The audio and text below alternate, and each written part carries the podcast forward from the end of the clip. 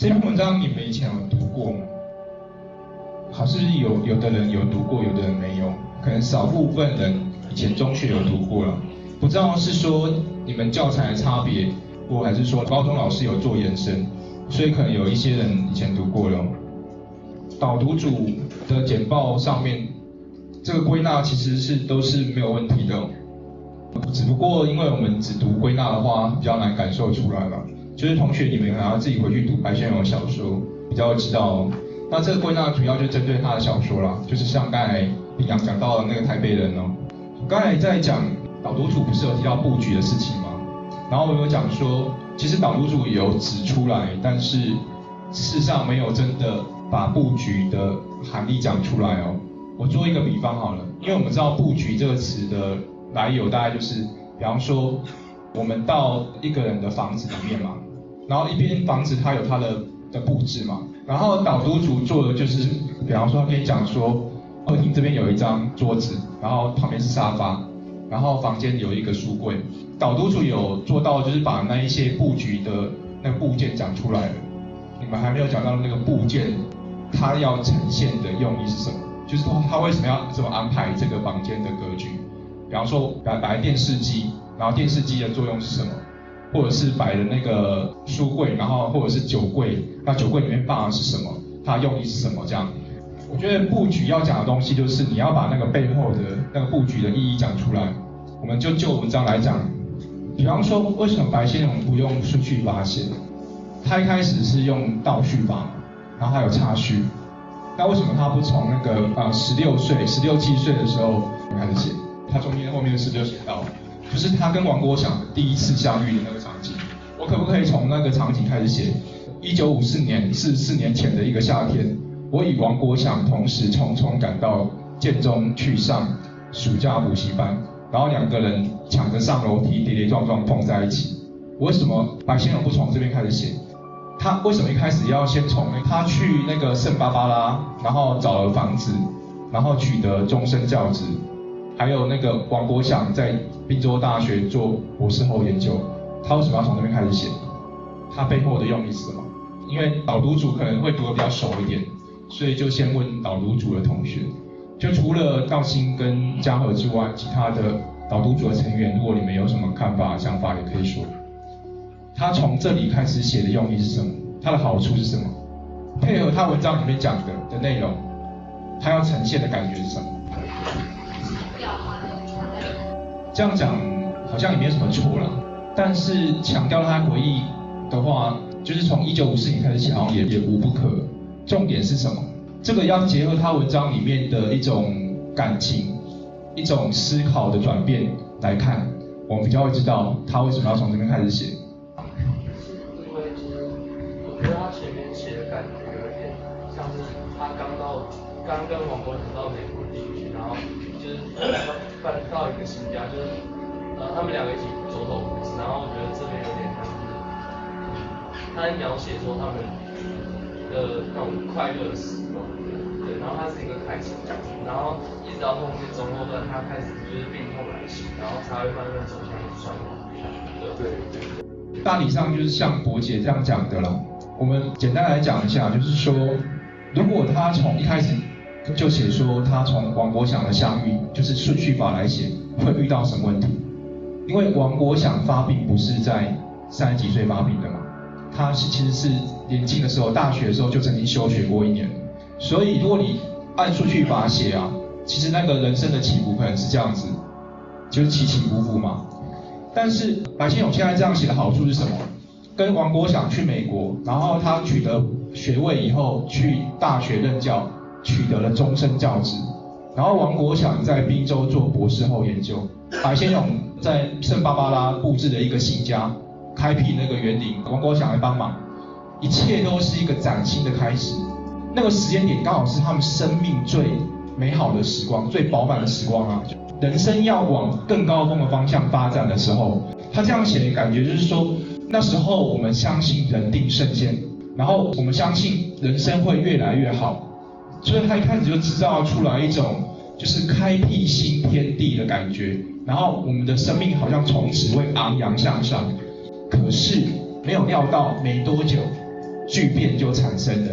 所以王国祥发病以后，就整个剧情急转直下嘛，所以他就会有一个很强烈的张力的呈现，就是比他用顺序法这样写的话，他这样一开始的布局会呈现出来更有一种落差感就是一开始好像人生要往高峰前进的，没想到马上就遇到重大挫折了那种感觉哦，所以这是他布局的一种用意了。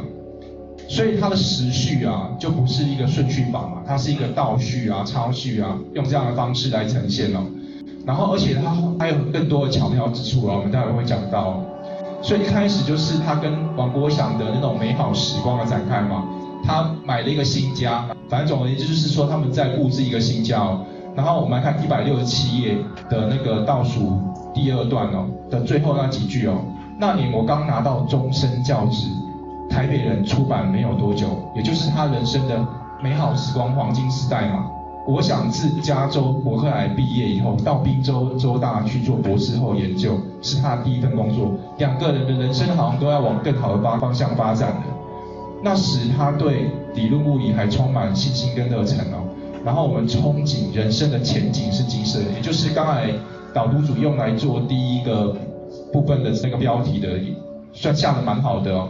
再来就是亚萍刚刚提到了未来命运的凶险，我们当时浑然未未觉哦，他就是要这样写才可以营造出来那种感觉啦。命运没有像我们预料的那么简单哦，我们在当下对那个命运的凶险是浑然未觉的，只有在享受着这个最美好的时光。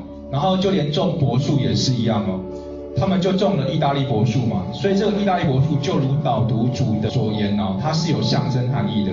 它是一个生命昂扬向上的象征哦。我们来看一下它怎么形容的，一百六十八页的那几行哦。我们买了三株幼苗，沿着篱笆种了一排，刚种下去才三四尺高。我想预测，这三棵柏树长大一定会超过你园中其他的树哦。果真，三棵意大利柏树日后抽发的傲视群伦哦，成为我花园中的地标。这边就是一种。生命昂扬向上的象征嘛，配合着他所写的内容嘛，所以十年的树木，它的园中林木就已经欣欣向荣了。可是呢，等到树木长到最高的时候，意外就发生了嘛。就如刚才雅婷提到的，就是说白先勇蛮重视那个时代感嘛。一九八九年那一年啊，刚好也是大陆的天安门事件哦，好像那一年就是一个大凶年啊。他园中那个最高的那一棵柏树。其实不是被雷劈死哦，我们来看一六九页上面讲的，啊，起先我以为暑天干热，植物不耐旱，没料到才几天功夫，一棵六七十尺的大树如遭天火雷击哦，如遭，就是说它其实不是真的遭了天火雷击嘛，而是突然间就死了哦，骤然间就通体枯焦而亡哦，仿佛生命盛极转衰的一个预示啊。就是长到了最盛的、最高的那个柏树，突然就遭遇了灾祸，他这边就有一种跟后面呼应的一种因果关系了。所以他最后的这段的结尾就想说啊，心中总感觉到不祥哦，似乎有什么奇祸即将降临一夜半哦。没有多久，王国祥便生病了。那么你看，他因为前面的铺陈啊，他这边做出来的那个转折的效果就会比较强烈哦。如果他一开始就跟你讲说，王国祥年轻就有病，王国祥年轻的时候就有白血病啊，那这个转折的效果就没有那么强烈。其实你读完文章你就知道，王国祥发病不是第一次嘛。但是他如果一开始就跟你这样讲的话，他的之间张力就不会那么巨大了，因为这个就是他们欣欣向荣突然转向盛极而衰的一个过程啊。所以他这个结构、这个布局是有它的含义的。所以后面就在想他在陪王国祥求医。然后为王国祥求药的那一些过程哦，我们就不仔细讲他了。讲到了中间以后啊，一百七十页才真正讲到他跟王国祥早年结识的时候了。我与王国祥十七岁时结识哦，一开始我们之间便有一种异性手足、福祸同当的默契哦。他们就好像是异性兄弟啊，虽然不是真的家人，可是就好像家人一样哦。那么我们刚才还会讲到一个问题，就是说我说到这篇文章，你读完以后就知道说，王国祥跟白先勇不只是好朋友，不只是挚友，不只是家人，同时也是情人嘛。但是他没有写那么清楚。那么我们现在比较难知道说原因是什么了。但我以前好像看过网络上的说法，但我这个消息来源我不敢确定哦，因为现在已经找不到了。因为据说王国祥好像是有家室的，就是王国祥那一边他是有家人的，所以以白先勇的立场来讲，他不能写的那么清楚，对不对？同学以前有看过《断背山》吗？有一部电影就是那个李安拍《断背山》嘛，那《断背山》里面的两两个男人都是各各自有家庭那种感觉，所以他们都只能趁什么暑假的时候去露营约会这样。那总而言之就是呃这样子，所以他没有讲那么清楚。但是里面从某一些部分呢，我们就可以知道了。第一个是，如果是挚友了，你想一下，再怎么好的朋友可以做到这种程度吗？当然是不行啊。然后，而且还有更更重要的线索，我们待会再来讲哦。然后再来就是刚才那个导读组有讲到犀牛角的问题哦。他因为犀牛角粉的关系啊，就喜欢上那个犀牛嘛，因为这个犀牛角可以用来医治王国祥嘛。然后我觉得这些犀牛蛮倒霉的哦，因为事实上这个要残害他们的生命才可以取得犀牛角嘛。所以我们从理智上来讲，就是说白秀这种习惯是很没有道理的。我们从那个动物保育观念来讲，我们来看，就就我如我刚才所讲的一百七十一页啊，自此我与王国祥便展开了长达三年共同抵御病魔的艰辛日子。其实再好的朋友啦，你也没办法陪你的朋友一起抵御病魔嘛，一定都是家人才有办法嘛。那是一场生与死的搏斗。然后这过程我就不讲它了，所以重点就是唯有像家人一样啊，才可以患难与共啊，然后长期共同抗抗战。那我们再来看一百七十二页哦，我现在都是跳着补充一些内容。刚才那个导读组有提到象征性问题嘛，其实里里面还有一些比较小的象征哦，我们来看一下，就是他去医院，因为王国想要去医院就诊嘛，就是在一个洛杉矶中心的一个总部医院嘛。白先勇就讲说啊，一百七十二页的第一个完整段的最后几行啊，我进出那一间医院不下四五十次哦，但常常闯进完全陌生地带，跑到放射科、和鼻喉科，因为医院每一栋建筑的外表都一模一样啊，医院好像是真的都是这样子哦，就是建筑外表都一模一样哦，一整排的玻璃门窗反映着人人的金光哦，那是一座。卡夫卡式的超现代结构物了，进到里面好像误入外星哦。他这个比喻就是说，我在里面好像在迷宫里面啊。那为什么要特别写这个？他这个也是反映他的心境嘛。他好像也在一种迷宫里面走不出来啊。就是王国祥生病啊，他要去陪伴王国祥啊，然后常常在那个医院里面迷失，走不出来，迷失方向啊，走不到王国祥的病房，或者是走不出来那种感觉哦。事实上，如果我们从现实来看，可见白先勇就是这个路痴嘛。但他如果写说我是个路痴，所以我一直迷路这样，他就没有那种感觉了嘛。他就要写说，因为这个医院的建筑就像迷宫一样让我迷路哦，他才会呈现出来他那个心境，那一种宛如在生命里面迷路的心境嘛。然后还有他底下就在形容王国祥的坚韧不拔，就是说，其实那个抵抗病魔的过程是很痛苦的、很辛苦的，但是他还是。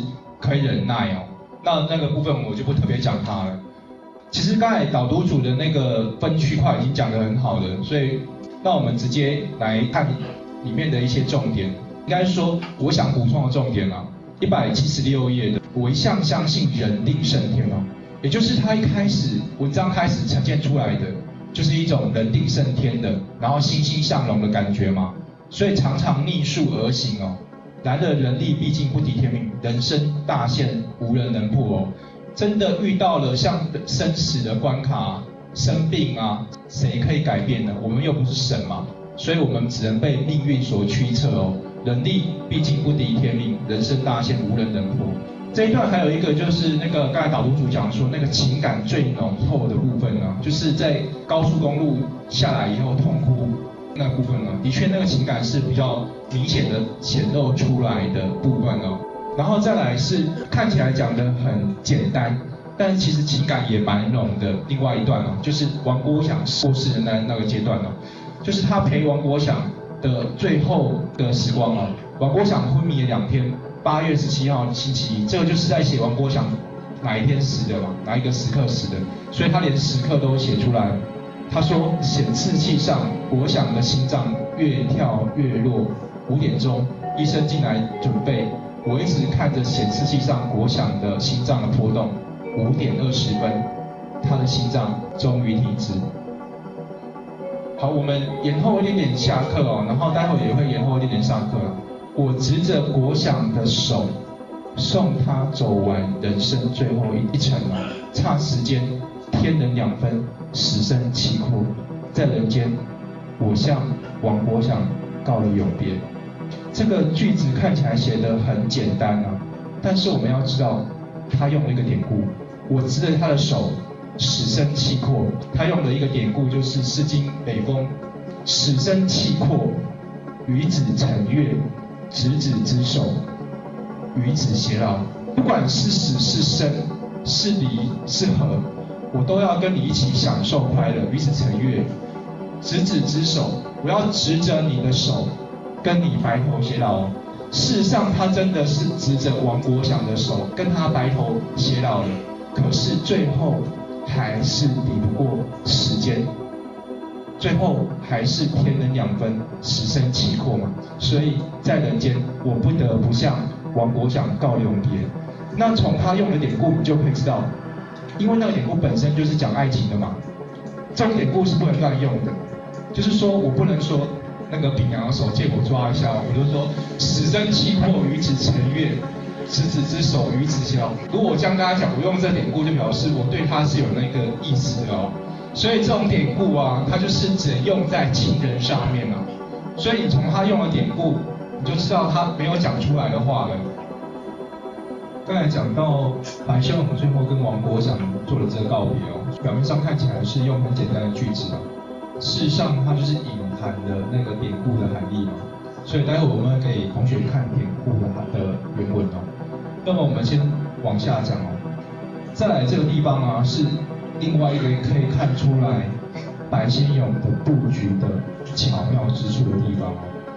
一百七十七页的，我执着王国祥的手那里是最终嘛，就是我跟王国祥的最终。但底下一九五四年，四十四年前的一个夏天。是我跟他的最初，所以是两个人的最终，然后又回顾最初了。所以他故意把最初的这个点留在这个时候讲，在王国祥死亡之后，再讲说他跟王国祥第一次相遇，从此展开了四十四年的人生旅途的相相依相伴哦。这是他布局上另外一个巧妙之处哦。倒数第二段都已经快写完了，才讲。他们的初相逢哦，为了要接他们最后的告别那里，所以再来就是他们第一次见面的场景，也就是我刚才有口头上讲的，我们就直接来看这一段的后面几句哦，就像一个有像墓志铭啊，或者是一个铭文的感觉啊。我与王国祥相知数十载，彼此守望相助，患难与共，人生道上的风风雨雨。由于两人同心协力，总能抵御过去哦。可是最后与病魔、死神一搏，我们全力以赴，却一败涂地哦。其实你从这面写法就可以看得出来，他们绝对不只是朋友嘛，既是挚友，也是情人，也是家人的那种感觉哦。然后在王国祥死后呢，他才又回去写，因为他为了照顾王国祥啊，也疏于管理他们家的园林嘛，所以曾经欣欣向荣的园林，如今也成为一片废园，仿佛跟王国祥的死呼应哦，是具有象征含义的。然后，所以他回到家以后，这个废园呢，就好像是白先勇的心情嘛，我自己也像废园一样的，在王国祥死后。可是人还是要得活下去嘛，日子还是要得过下去的，所以他花了一两年的时间呢，去救活了他家的那些茶花，然后又开始种茶花，然后种王国祥家的桂花，然后园林又重新竞相开发哦，重新繁盛起来哦，慢慢有点像是在治疗自己的过程嘛，就是透过那个过程来自我疗愈哦。最后才讲说，春日复轩，我坐在园中靠椅上，品月报，有百花相伴，暂且贪享人间瞬息繁华。但是虽然这个中晚年的岁月还是静好的，他说缺口当中映着湛湛的青空，悠悠白云，那是一道女娲炼石也无法弥补的天裂。所以他最后讲的就是打翻他前面讲的嘛，这也是很故意的啦。就是说前面说人定胜天嘛，然后最后讲的是人定亦无法胜天嘛，也就是人力有时而穷嘛。最后表达的还是这个对自由世事的一种伤痛以及遗憾。最后我们还是抵挡不住时间的威力哦，然后我也只能为你写这样的一篇文章来哀悼你哦。那最后他这边其实用了女娲补天的典故嘛，女娲是传说中人人人物嘛，她可以炼石补天，她的力量是超越人类的嘛，因为她就是像人类的始祖那种感觉哦，她是传说神话里面的可以炼石补天的人，但是一般的人，我们只能被命运、被时间、被世界所支配嘛，你没办法做到炼石补天。所以你只能看着那个无法弥补的天裂哦，然后觉得哀伤哦。白先勇的《孽子》跟《寂寞的十七岁》都是比较早期，台湾比较早期有写到同性恋议题的。像《孽子》，他当然处理的一方面是家庭，就是父子之间的那一种亲情的代沟，因为那个小孩是同性恋嘛，然后跟他父亲之间产生了一种断裂。这在白先勇的自己的生命经验里面，也可能是这样子的。他的作品又很有历史感，呃，就是在表面上的那种情情爱爱背后，可能都有潜伏着更大的那个主题跟内容。但是他不是直接去写它了，而是就是具有那样子的历史感哦。我们可以来再补充一些简报内容哦，就是我可能简报里面有写到的，那简单来讲一下。哦，其实白先勇写的。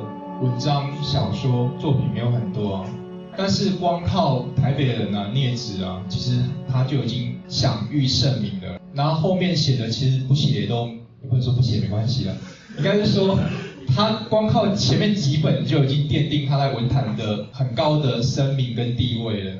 然后他前期写的主要是小说嘛，然后后期主写的主要是散文这样哦。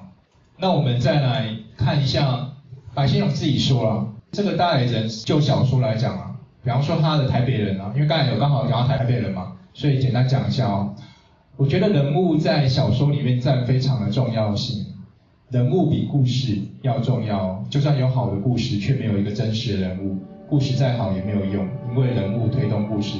我是先讲人物，然后编故事。编故事的时候，我想主题哦，有了故事和主题，便考虑用什么技巧。什么表达方式最有效？那么我觉得这一段话其实讲的还蛮中肯的。有人把情感的诚挚当成衡量作品的最高标准，其实天底下大多数人都有诚恳的情感哦。作家与他们不同的是，有一种高能力、高技巧的表现方式。也就是说，大多数人啊，比方说同学，你们在写文章的时候啊，大多数人写的也都是我自己真实的故事，我自己真实的感情嘛。但是为什么我们读大多数人的作品，我们不会就说写的很真挚？其实不是他写的不真挚，而是表现技巧不足，书写技巧不足，让他真挚感没办法显现出来。所以，比方说，当我在评语里面称赞。一个同学说情感真挚，更准确来讲，应该是说你的技巧足以让你的情感看起来是真挚的，不是说那个没有写情感真挚的人就不真挚嘛，只是他表现技巧不足这样嘛。这是他讲说中国文学一大特色是对历代兴亡跟感时伤怀的追悼，从屈原的《离骚》到杜甫的《秋秋兴八首》都是这样子哦，所以他的作品里面呢也会呈现出来一种人世沧桑的苍凉感哦。包括我们今天读的《素有词》都有这种感觉哦。他说，现代中国的文学作品的缺点就是缺少历史感。然后五世以来，我们有一种反传统的后遗症，使我们与传统一刀两断了。从前我们的作品很有历史感，但现在没有了。所以他崇拜的、他推崇的作品就是有历史感的作品哦。然后这是他自己讲的。如果同学去读台北人啊，顾名思义，我们会以为台北人就是在写台北人嘛。事实上，更准确的来讲，台北人里面没有写到土生土长的台北人，他写的主要就是从呃大陆撤退来台的那一些外省族群。然后他说，台北是我是最熟悉的，可是我不认为台北是我的家，桂林也不是，都不是哦。因为他这个是个采访稿了，所以他可能算是一方面对记者说，一方面也对读者说了。也许不明白，在美国，我想家想的厉害，那不是一个具体的家，一个房子，一个地方或任何地方，而是这些地方所有关于中国的记忆的总和，很难解释的。可是我真的想要厉害，因为他们那个年代的外省人啊，他们就是真的是从大陆撤退来台的，所以他们对中国的文化。还是有一种像文化乡愁这样子的感觉哦。他们不一定喜欢那个政治中国啊，就是共产党，但是他们对中国的确都还是有一种像文化故乡的感觉了。那接下来就是我们这一篇文章里面讲到，你看白先勇年轻的时候还蛮帅的，俊俏小生气。然后这边有些阅读重点呢，就同学你们之后可以自己参考。就是从这些重点可以提示同学去想一下那个文文章里面写的内容。然后这个象征意啊，因为刚刚导读组也有讲过了，所以我就不特别再讲。那这个就是我刚才讲的，的确就是出自《诗经·北风·击鼓》哦。他用典故是这个典故啊：“死生契阔，与子成悦，执子之手，与子偕老。”我承诺要执子之手，与子偕老啊，但是于节阔兮，不我活兮。就是如今我们分隔那么遥远啊，然后我可能已经活不下去了，所以我可能要背信了。这个“许”应该是当伤心的意思了，不我信兮，就是说我没办法履行我跟你白头到老的承诺了。这里面的叙事者那个我，那当然没有写我了，但是我们知道他有一个我。这个我就是一个上战场去打仗的人，所以他就跟他的故乡的爱人背离了嘛。那曾经我说我要死生契阔，与子成悦，就是要跟你一起享受，但是我现在可能不能履行我的承诺了，我大概会死在沙场上面的。那当然这一段诗还有别的解释方式了。那一般来讲，我们现在普遍还是不要当成爱情来解读。这个就是我刚才口头上已经有讲的，它是以无法挽回的。遗憾来作解哦，那么我就不再重新讲它了。好，这一段话我觉得蛮重要的，就是在写了《素有如此》之后几年，他在香港《凤凰周刊》的专访中提到，他是我的恋人，但是我们之间不完全是恋人之情或手足之情哦，这样简单的定义，应该说他是我一生的生死之交。这一份感情里面包括。朋友、爱人、儿时默契的伙伴等多重含义啊。我刚才在讲述的时候有特别讲到恋人这一点啊，是因为他的文章里面没有写那么清楚。但是如果我们真的读懂他的文章，你就知道就有恋人这个层次了。白先勇在《出游如此》里面描写王国祥是多重的哦，就是说他是我恋人，然后也是我的手足，然后也是我的生子之交，也是我儿时默契的伙伴，这几种含义都包括了。